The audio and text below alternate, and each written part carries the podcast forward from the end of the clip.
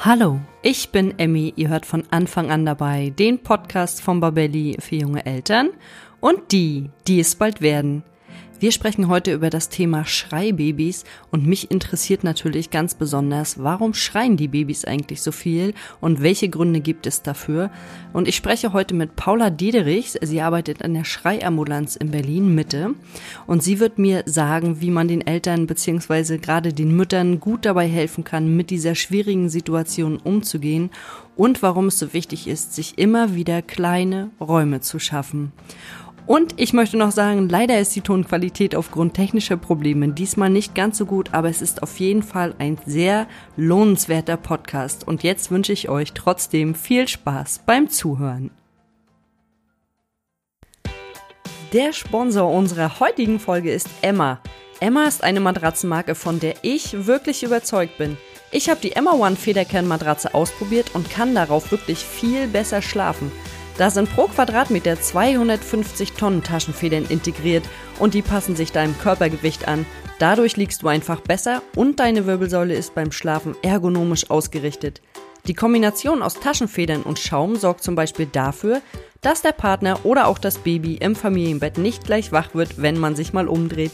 Gerade mit einem Baby verändern sich doch die Schlafrhythmen und Schlafgewohnheiten vieler Eltern und da ist es total sinnvoll, aus den paar Stunden Schlaf, die man hat, das Optimalste herauszuholen. Das Tolle bei der Emma One ist, dass du nicht auf verschiedenen Matratzen Probe liegen musst, bis du die beste für dich findest. Denn bei dem Modell gilt One Size Fits All. Die Matratze ist also für unterschiedliche Gewichtsklassen geeignet. Was ich wirklich cool finde, ist, dass die Emma One in einem überschaubar großen Karton zusammengerollt geliefert wird und du dann 100 Nächte Probe schlafen kannst. Wenn du merkst, dass sie doch nichts für dich ist, schickst du sie einfach zurück und bekommst dein Geld wieder. In dem Fall ist sogar die Abholung bei dir inklusive. Außerdem hast du 10 Jahre Garantie auf dem Matratzenkern. Bei Emma gibt es im Onlineshop übrigens nicht nur Matratzen, sondern auch Kissen, Lattenroste und ganze Betten. Wenn du jetzt Lust bekommen hast, die Emma One Federkern so wie ich auszuprobieren, dann habe ich noch einen Gutscheincode für dich. Mit dem Gutschein Anfang 2022 sparst du nochmal zusätzlich 5% zu den anderen Rabattaktionen im Shop. Gehe dazu einfach auf www.emma-matratze.de slash Anfang 2022 und der Gutscheincode landet direkt in deinem Warenkorb. Den Link findest du auch nochmal in den Show Notes. Ja, hallo und herzlich willkommen zu einer neuen Folge von Anfang an dabei. Heute mit dem Thema die besten Tipps bei Schreibabys. Und ich freue mich sehr auf meinen heutigen Gast, Paula Diederichs. Hallo, Frau Diederichs. Guten Tag, hallo. Bevor wir gleich in das Thema Schreibabys einsteigen, würde ich Sie bitten, dass Sie sich kurz unseren Zuhörenden einmal vorstellen. Ja, guten Tag. Ich freue mich sehr, hier mit dabei sein zu dürfen. Mein Name ist Paula Diederels. Ich werde in diesem Jahr 65 Jahre alt und ich habe in meinem ganzen Leben mich mit dem Thema Menschwerdung, Menschsein, was macht Menschlichkeit aus beschäftigt, besonders mit dem Thema Frau sein, Frauensexualität, Frauengesundheit und auch gesunde Schwangerschaft, gute Geburt und eine gute Begleitung im Wochenbett und in der frühen Kindheit. Ich habe mehrere Berufe, also äh, von Erzieherin über Sozialarbeiterin am Bahnhof Zoo, wo ich Krisenbegleitung gemacht habe. Dann habe ich eine Papa-Psychotherapie-Ausbildung gemacht und habe dann äh, in 1996 die erste Schreibaby-Ambulanz hier in Berlin übernommen und war aber vorher auch in der Erwachsenenpraxis in Körperpsychotherapie tätig und war auch noch in einem Institut tätig, wo ich Körperpsychotherapeuten ausgebildet habe. Und jetzt ist sozusagen meine Arbeit äh, also auch viel gefächert, weil in einem Metier fühle ich mich nicht besonders wohl. Also ich mache die Krisenbegleitung in der Fabrik Osloer Straße in Berlin Mitte im Wedding und arbeite hier auch sehr intensiv im Netzwerk Frühe Hilfen mit was mir sehr viel Spaß macht. Also sowohl die Arbeit an und mit den Familien.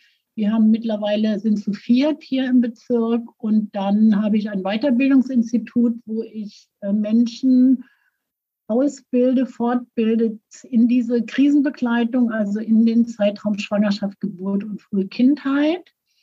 Und dann äh, bin ich in Fachkongressen tätig. Dann äh, meine ehrenamtliche Tätig Tätigkeit ist in der, innerhalb der ISPPM. Das ist die Gesellschaft für Prä- und Perinatale Psychologie, wo ich auch eine Zeit lang Präsidentin war und habe mich da aber zurückgezogen und äh, habe dann das bundesweite Hilfetelefon mit Motherhood zusammen aufgebaut, also das ist ein Hilfetelefon für Frauen nach schwierigen Geburten. Und äh, das ist sozusagen meine ehrenamtliche Tätigkeit.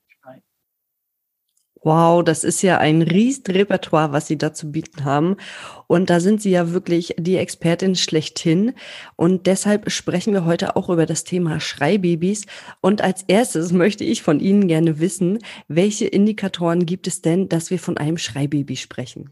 Na, ähm, da halte ich mich gerne an die wissenschaftliche Definition. Das ist die sogenannte Dreierregel nach Wessel. Das ist ein amerikanischer Kinderarzt gewesen, der gesagt hat, also innerhalb von drei Wochen dreimal die Woche drei Stunden am Tag mindestens, an drei Tagen.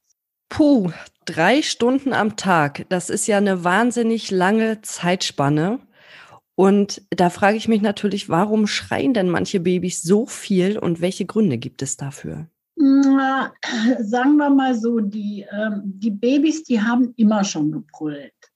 Wir haben ja in den, äh, also seit den 68er Jahren haben wir von, von der Art und Weise, wie wir mit Menschenskinder, also mit unseren Babys umgehen, eine komplett andere Sichtweise. Wir haben ja im letzten Jahrhundert da mehrere Epochen durchlebt, die von schwarzer Pädagogik hin zu der faschistischen Erziehung äh, hinging und dann eher diese, sage ich mal, sehr angepasste Erziehung und dann wirklich dieses, dass der Säugling ein Bindungswesen ist und dass er sozusagen im Grunde, also von Geburt an existent ist und auch äh, und spürt, also wahrnimmt. Äh, man ist früher damit umgegangen, dieses sauber, satt und trocken. Also das Kind muss versorgt sein. Und wir wissen jetzt, dass wirklich es wichtig ist, dass die Kinder Bindung bekommen. Das heißt, dass sie sozusagen im Grunde in Liebe gehalten, getragen äh, und behütet werden. Dann habe ich mich ja sehr viel auch mit dem Thema Pränatalpsychologie äh, ähm, beschäftigt. Und ich hätte nie gedacht, dass sozusagen von Anfang an nicht bedeutet, von Geburt an, sondern von Zeugung an.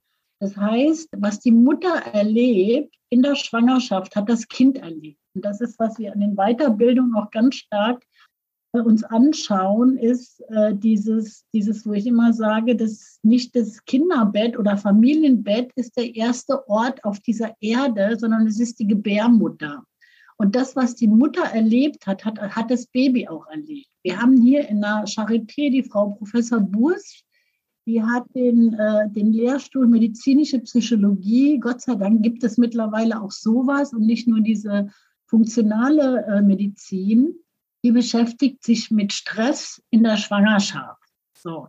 Und das heißt, dass dieses Stresserleben wirklich auch die Säuglinge äh, sozusagen hormonell mitbe mitbekommen und äh, dass ein Säugling sozusagen schon gestresst auf die Welt kommen kann. Das Thema Geburt, das wissen viele Frauen selber, die nicht die super Geburten hatten, was das für ein Stresserleben sein kann. Und wir müssen immer bedenken, also nicht nur die Mutter hat den Stress erlebt, sondern das Kind auch. Also würden Sie sagen, dass Gründe für ein Schreibaby auch schon in der Schwangerschaft anfangen. Zum Beispiel, ich denke zum Beispiel an Trauerfall, ja, wenn die Mutter einen Trauerfall in der Familie hat, dass das unheimlich viel Stress für den Körper auslöst und dass das letztendlich auch ein Grund sein kann, warum das Baby dann ein Schreibaby wird? Naja, das ist, also ich sage immer, das ist der Säugling ist oder beziehungsweise wir Menschen funktionieren hauptsächlich auf einer, sage ich mal, tieferen Ebene nach dem, mit dem autonomen Nervensystem. Und dieses autonome Nervensystem hat zwei Träger, der Sympathikus und der Parasympathikus. Der Sympathikus ist dazu da, dass wir einen Antrieb haben, dass wir unser Tagesgeschehen oder unsere Leistung oder die Kinder ihre, ihre Spieleinheiten, ihre Bewegungseinheiten machen. Und der Parasympathikus ist dafür da, dass Entspannung stattfindet. So, dass Schlafen gut funktioniert, dass Verdauung gut funktioniert. Und diese beiden müssen Sie, müssen Sie sich vorstellen, wie eine, die funktionieren wie eine Wippe. Also die sind beide immer da. Mal ist der eine im, äh, im Vordergrund und mal der andere. Und bei den Säuglingen ist es so, wenn die halt eben so heftig brüllen, ist, ist dieser, diese Stresshormone, die sind sozusagen im Vordergrund und das Kind möchte in die Entspannung gehen, das schafft es aber nicht mehr. Und die, und der, sag ich mal, die, die Faktoren, die zu diesem, zu dieser Symptomatik kommen, die sind multifaktoriell. Das heißt, alles, was sozusagen Mutter und Kind erlebt haben. Das können kulturelle Hintergründe, das können transgenerationale Trauma sein. Das kann der Bäcker unter der Wohnung sein, der nachts um drei Uhr den Ofen sozusagen Krach macht. Das können, das kann, also wie gesagt, multifaktoriell. Das können natürlich auch heftige Emotionen sein. Und bei dem Fall, den Sie gerade beschrieben haben, also ich gehe jetzt mal kurz so in so ein Beispiel, wie ich halt eben mit den Frauen auch dann arbeiten würde. Wenn ein Trauerfall da gewesen wäre, ist in der Schwangerschaft, sage ich immer von der Bindungsforschung her, ist der Mensch immer in der Lage, sich eigentlich nur sich einer großen Emotion zuzuwenden.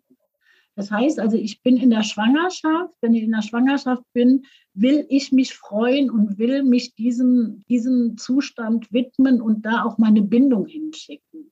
Wenn ich aber in, gleichzeitig in einem Trauerprozess bin, meine Mutter liegt im Krankenhaus und ist am Sterben, habe ich auch eine sehr große Emotion, die sozusagen, die das von mir fordert. Und immer wenn ich mich der, dieser Mama, also der Mutter und dieser totgeweihten Frau zuwende oder dieser schweren Krankheit, habe ich ein schlechtes Gewissen dieser Schwangerschaft gegenüber. Und wenn ich mich über die Schwangerschaft freue, habe ich ein schlechtes Gefühl meiner Mutter gegenüber. Und da helfe ich den Frauen, ihnen das zu erklären, dass die sich sortieren können und dann zum Beispiel am Tag mal eine Zeit einführen, wo sie sagen, okay, oder wenn dann wirklich ein Todesfall da war, dass ich sage, dann zünde eine Kerze an, trauere darum und dann sagst du deinem Baby, das hat nichts mit dir zu tun, ich bin jetzt dort.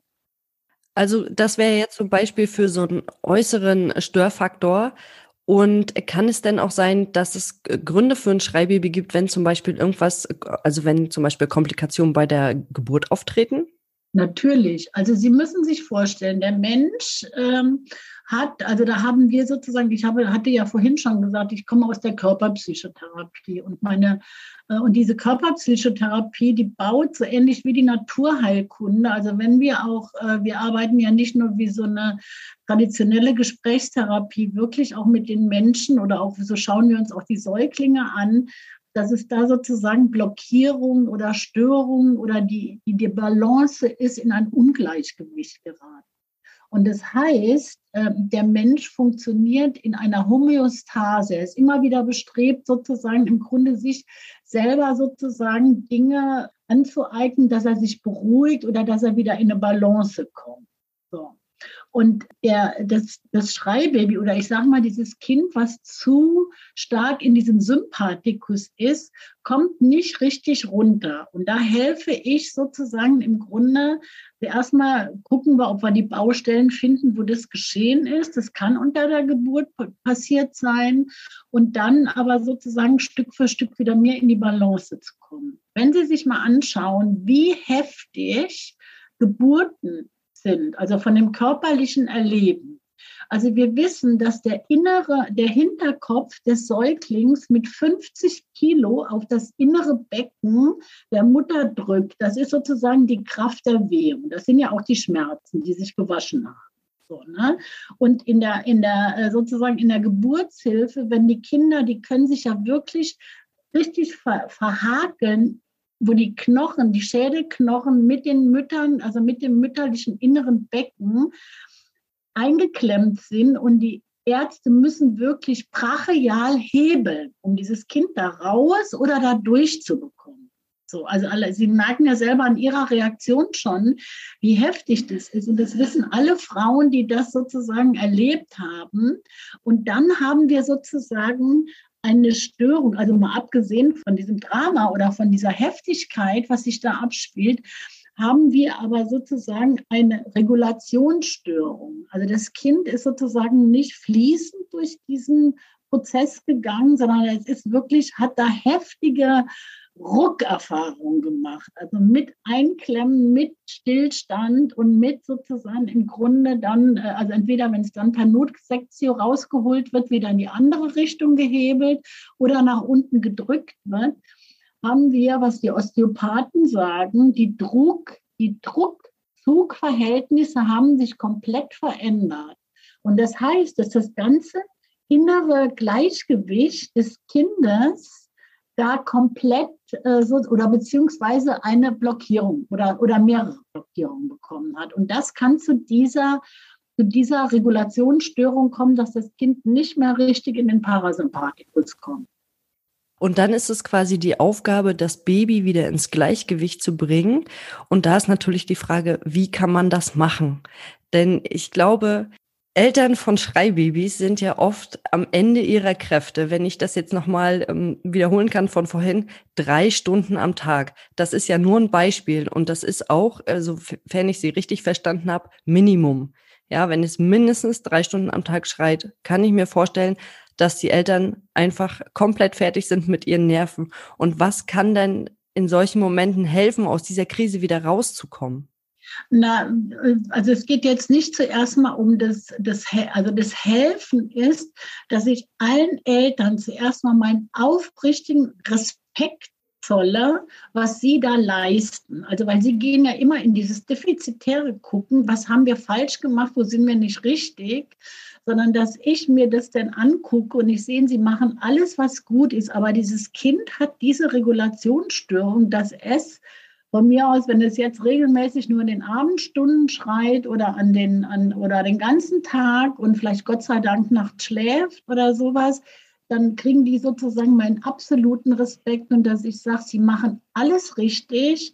Sie müssen nur jetzt aufpassen auf sich und da zeige ich ihnen sozusagen vom Handling her, was sie sozusagen da vielleicht anders machen können. Aber wichtig ist, dass ich sie nicht abspeise wieder mit irgendwelchen sozusagen äh, Tipps oder Redundanzen, die dann wieder nicht funktionieren, weil die kommen ja meistens zu uns, wenn sie schon an anderen Stellen waren. So, ne? Und der Weg in die Schreibabyambulanz ist oft sozusagen im Grunde so hoffentlich, also ob das, ob das jetzt auch noch was bringt. So, ne? Und die Kinderärzte sind ja teilweise so überfordert mit dem Thema, dass sie eigentlich die Augen vor dem Thema zu, zu machen. Und dann werden die sozusagen mit Lefax mit oder halt eben mit irgendwelchen Beruhigungszöpfen äh, abgefertigt, aber es wird nicht über die, die Emotionalität gesprochen, was da passiert. So, ne?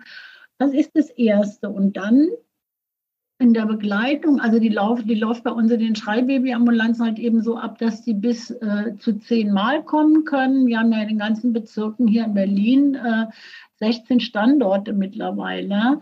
Und äh, dass sie dann sozusagen, dass wir mit den Eltern durch die Situationen durchgehen und die immer wieder begleiten. Also es wird ein sozusagen ein äh, mit den Kindern gezeigt, wie man die anders halten kann und auch, dass die Eltern nicht so stark, also die, die stehen ja unter einem ganz starken Stress.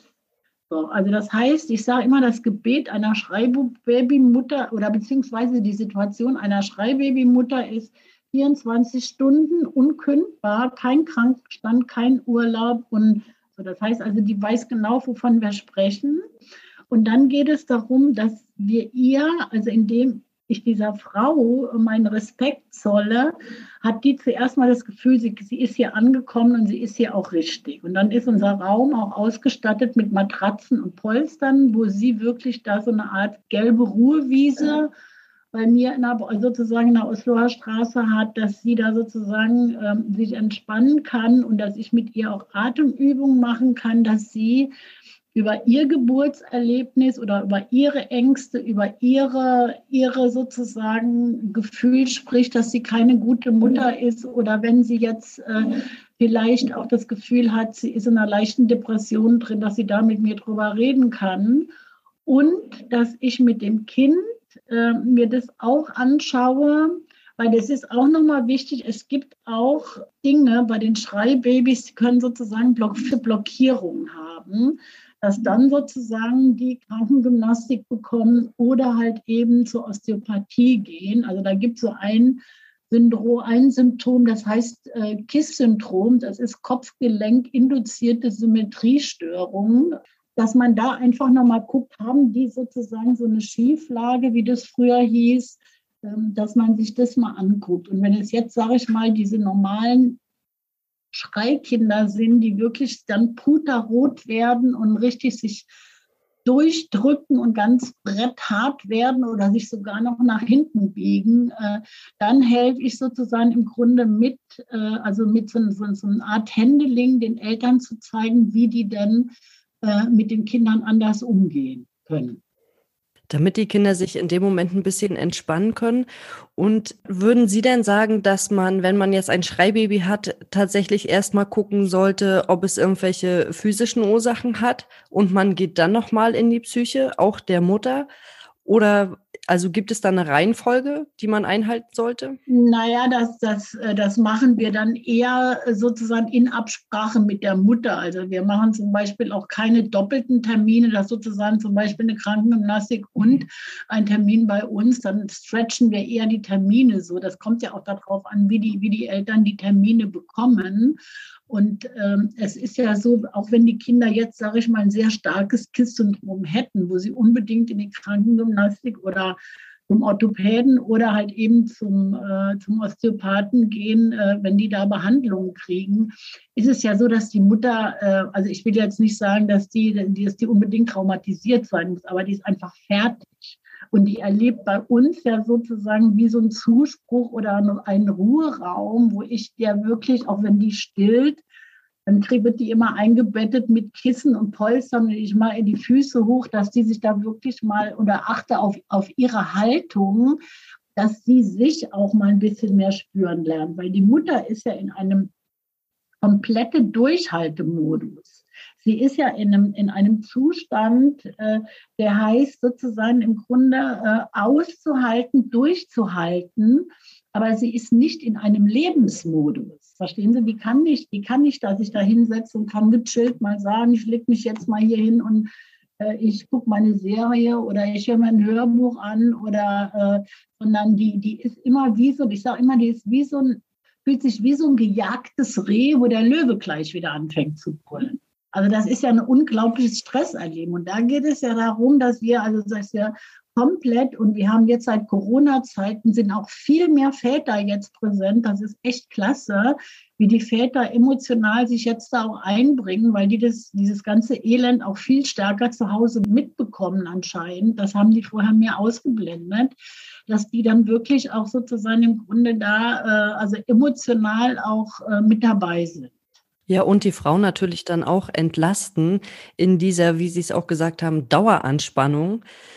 Und ähm, wir haben ja jetzt gerade darüber gesprochen, Sie kümmern sich dann ganz liebevoll um die Frauen und man darf die Selbstfürsorge in diesen schwierigen Situationen nicht vergessen. Ich glaube, das ist wirklich ganz, ganz wichtig. Und wie kann das denn trotz eines Schreibabys gut gelingen?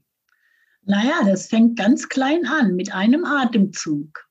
Verstehen Sie, das ist, wenn ich in einer Haltung bin, wo ich immer denke, ich muss, ich muss, ich muss und ich, ich schaffe ich schaff meinen Haushalt nicht, ich schaffe äh, ich schaffe mit dem Kind nicht klarzukommen oder ich, ich, die können ja noch nicht mal in Ruhe zur Toilette gehen, geschweige denn in Ruhe essen oder dass sie sich mal in Ruhe duschen können. Das gibt es nicht mehr. So.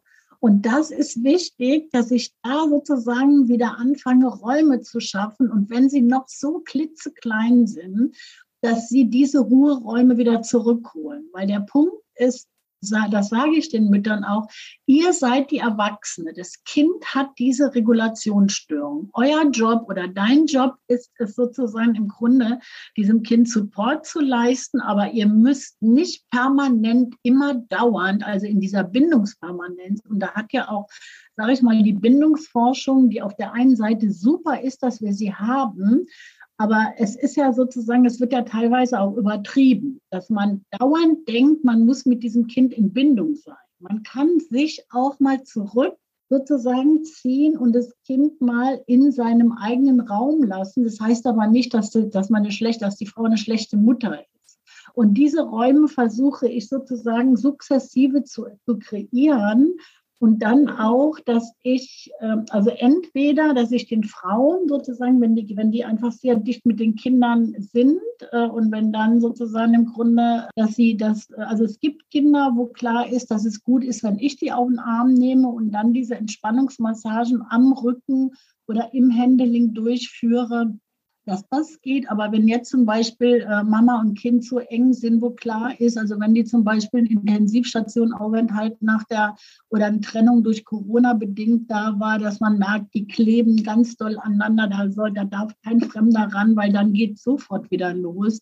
Dass ich die dann versuche, sozusagen den wie so ein Kokon zu bauen und der Mutter eventuell auch noch eine Fußmassage zu geben. Aber wichtig ist, dass sie sich mal richtig hinsetzt, dass sie komfortabel und bequem sitzt. Das heißt, dass sie im Rücken was hat, dass sie unter den Armen was hat, das Kind sozusagen nicht tragen muss oder schräg hängt zum Stillen und dass sie sich wieder anfängt zu spüren.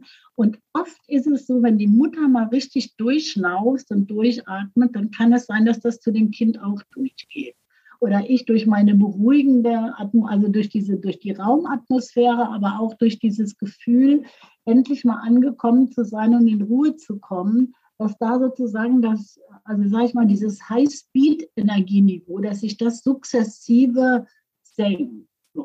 Wir haben manchmal Situationen, wo die Frauen zu uns in die Beratung kommen, dass die Kinder am Anfang total ruhig sind, wo ich mich immer am Anfang gewundert habe. Aber ich habe jetzt, also wir haben ja auch äh, mal so Interviews gemacht über die Wirkweise der Arbeit. Ist es so, dass die Frauen am Anfang sozusagen komplett irritiert sind mit dieser Schreierei, weil sie was anderes erwartet haben. Und ab dem Moment, wo sie merken, dass sie nichts falsch machen, sondern dass sie jetzt wirklich ein Kind haben, also was ein High-Need-Baby ist oder was besonder und besonders erhöhten Betreuungsbedarf haben.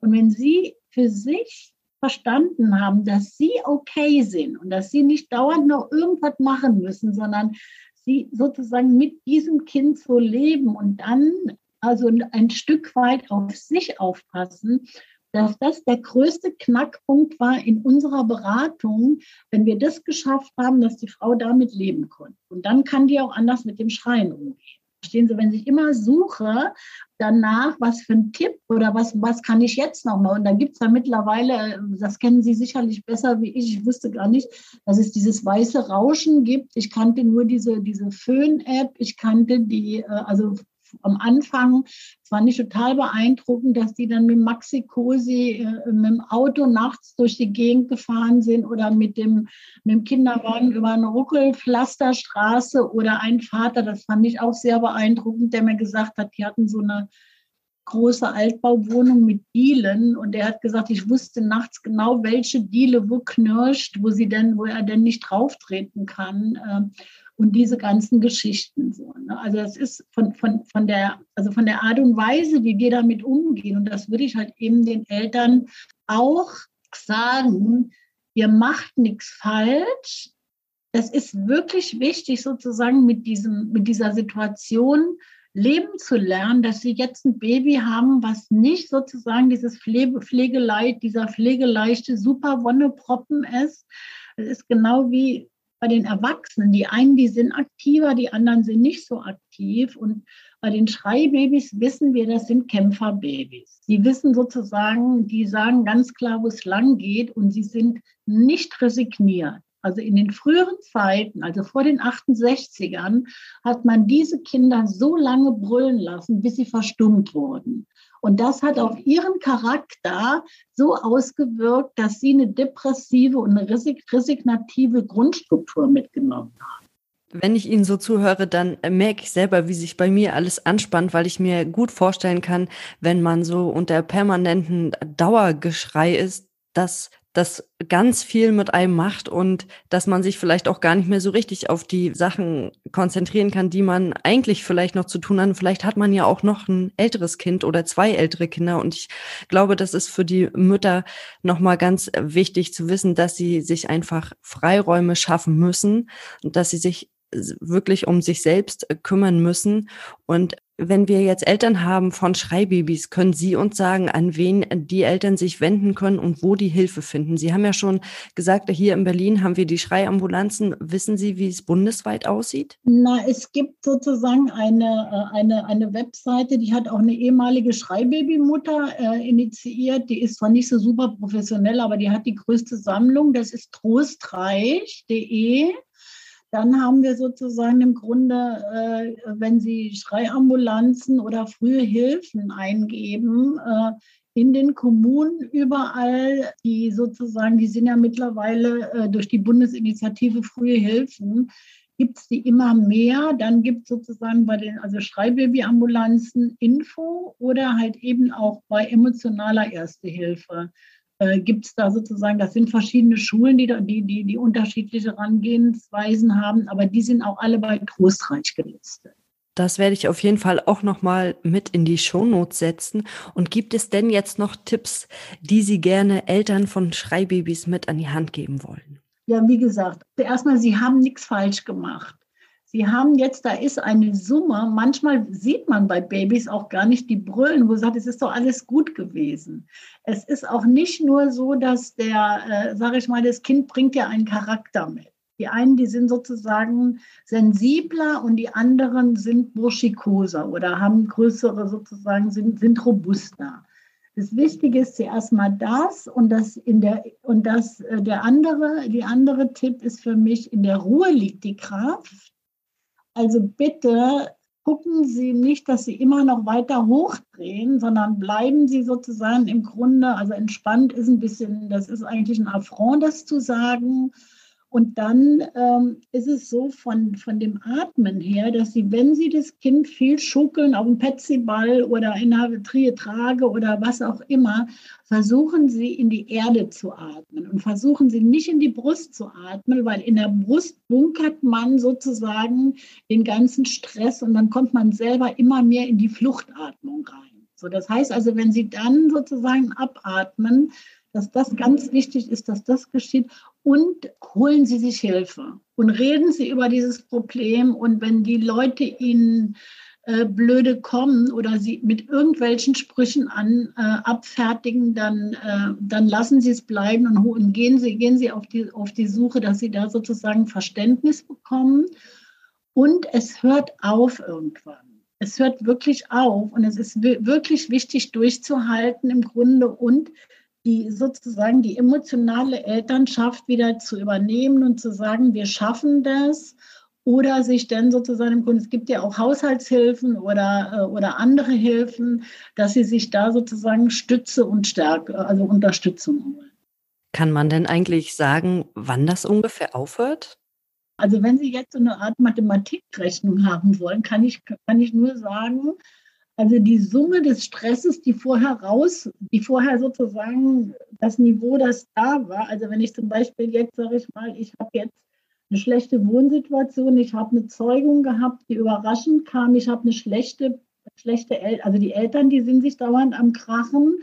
Äh, das Kind war nicht gewünscht, es war noch eine schlimme Geburt, es gab ganz viel Stress in der Schwangerschaft. Ähm, dann ist meine Prognose nicht so gut, wie wenn ich sage ich mal, ich habe eine gute Elternbeziehung, ich habe nur eine schlimme Geburt gehabt und sonst war nicht dazu. Verstehen Sie, das ist also äh, und selbst dann ist es noch sehr äh, also sehr variabel. Aber es ist so, dass wir bei den Schreibabys, kann ich sagen, noch oft mit zehn Sitzungen auskommen. Wenn man nicht sozusagen ein riesengroßes, sozusagen anderes, also es gibt ja diesen Ausdruck von hochbelasteter äh, Situation sozusagen sprechen. Und die Corona-Situation hat ja, was die Geburtshilfe ähm, anbelangt, äh, einen unglaublichen Rückschritt genommen. Und, durch diese ganzen Trennungen, dass die Väter nicht dabei sein können. Ja, das ist auf jeden Fall ein ernstzunehmendes Problem. Und wo kann man Sie denn genau finden, wenn jetzt Zuhörende aus Berlin da sind und sagen, oh, ich würde auch gerne zu Frau Diederichs gehen?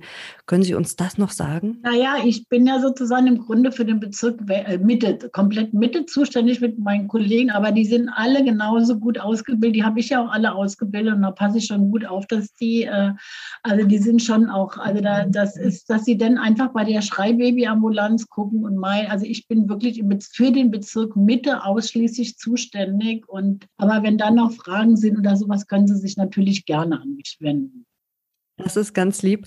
Und ich danke Ihnen erstmal für dieses sehr informative Gespräch. Und ich wünsche natürlich allen Eltern, die vielleicht jetzt zuhören und ein Schreibaby zu Hause haben, dass sie sich ein bisschen Raum für sich holen und sich ja entspannen, haben Sie schon gesagt, ist eigentlich nicht vielleicht das richtige Wort, aber dass sie ein bisschen zur Ruhe kommen und vielleicht ein bisschen gelassener mit der Situation umgehen können. Und ich wünsche Ihnen auf jeden Fall für für Sie und die Schreiambulanzen alles Gute für die Zukunft. Ja, vielen Dank. Also das ist mein Herzblut, diese Arbeit, auf jeden Fall. So. Das ich, hat man auch wahrlich gemerkt, ja. Alles klar. Auf wieder vielen Dank für die Einladung. Ja, gerne, gerne. Vielen Dank, Frau Diederichs. Auf Wiedersehen. Das war der heutige Podcast zum Thema Schreibabys. Und wie wir jetzt nochmal gehört haben, meine Lieben, schafft euch Räume, auch wenn sie noch so klein sind für euch, um Pausen zu haben und Kraft zu schöpfen. Und wie wir es jetzt gehört haben, holt euch bitte Hilfe, um einen Weg zu finden, mit der Situation umzugehen. Und wenn euch der Podcast gefallen hat, dann abonniert ihn bei iTunes, Spotify oder wo immer ihr unseren Podcast hört, um keine neue Folge mehr zu verpassen.